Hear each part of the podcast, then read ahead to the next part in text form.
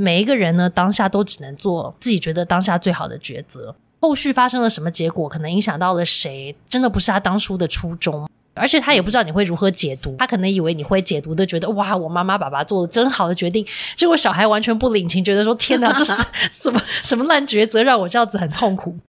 我们其实是有能力，因为我们现在是个成人了，我们其实有能力可以选择，然后不重复我们觉得我们不喜欢的那个部分。嗯嗯，当自己成为妈了之后，你才能够理解当时他们做的那个选择，绝对不会是。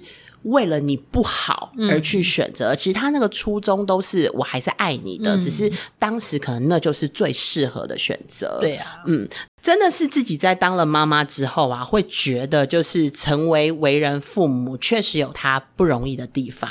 那我们是不是可以透过就是我们自己的经验跟感受，然后试着去理解一下我们的父母对我们他们想要用他们的方式传达的爱？嗯，对，那。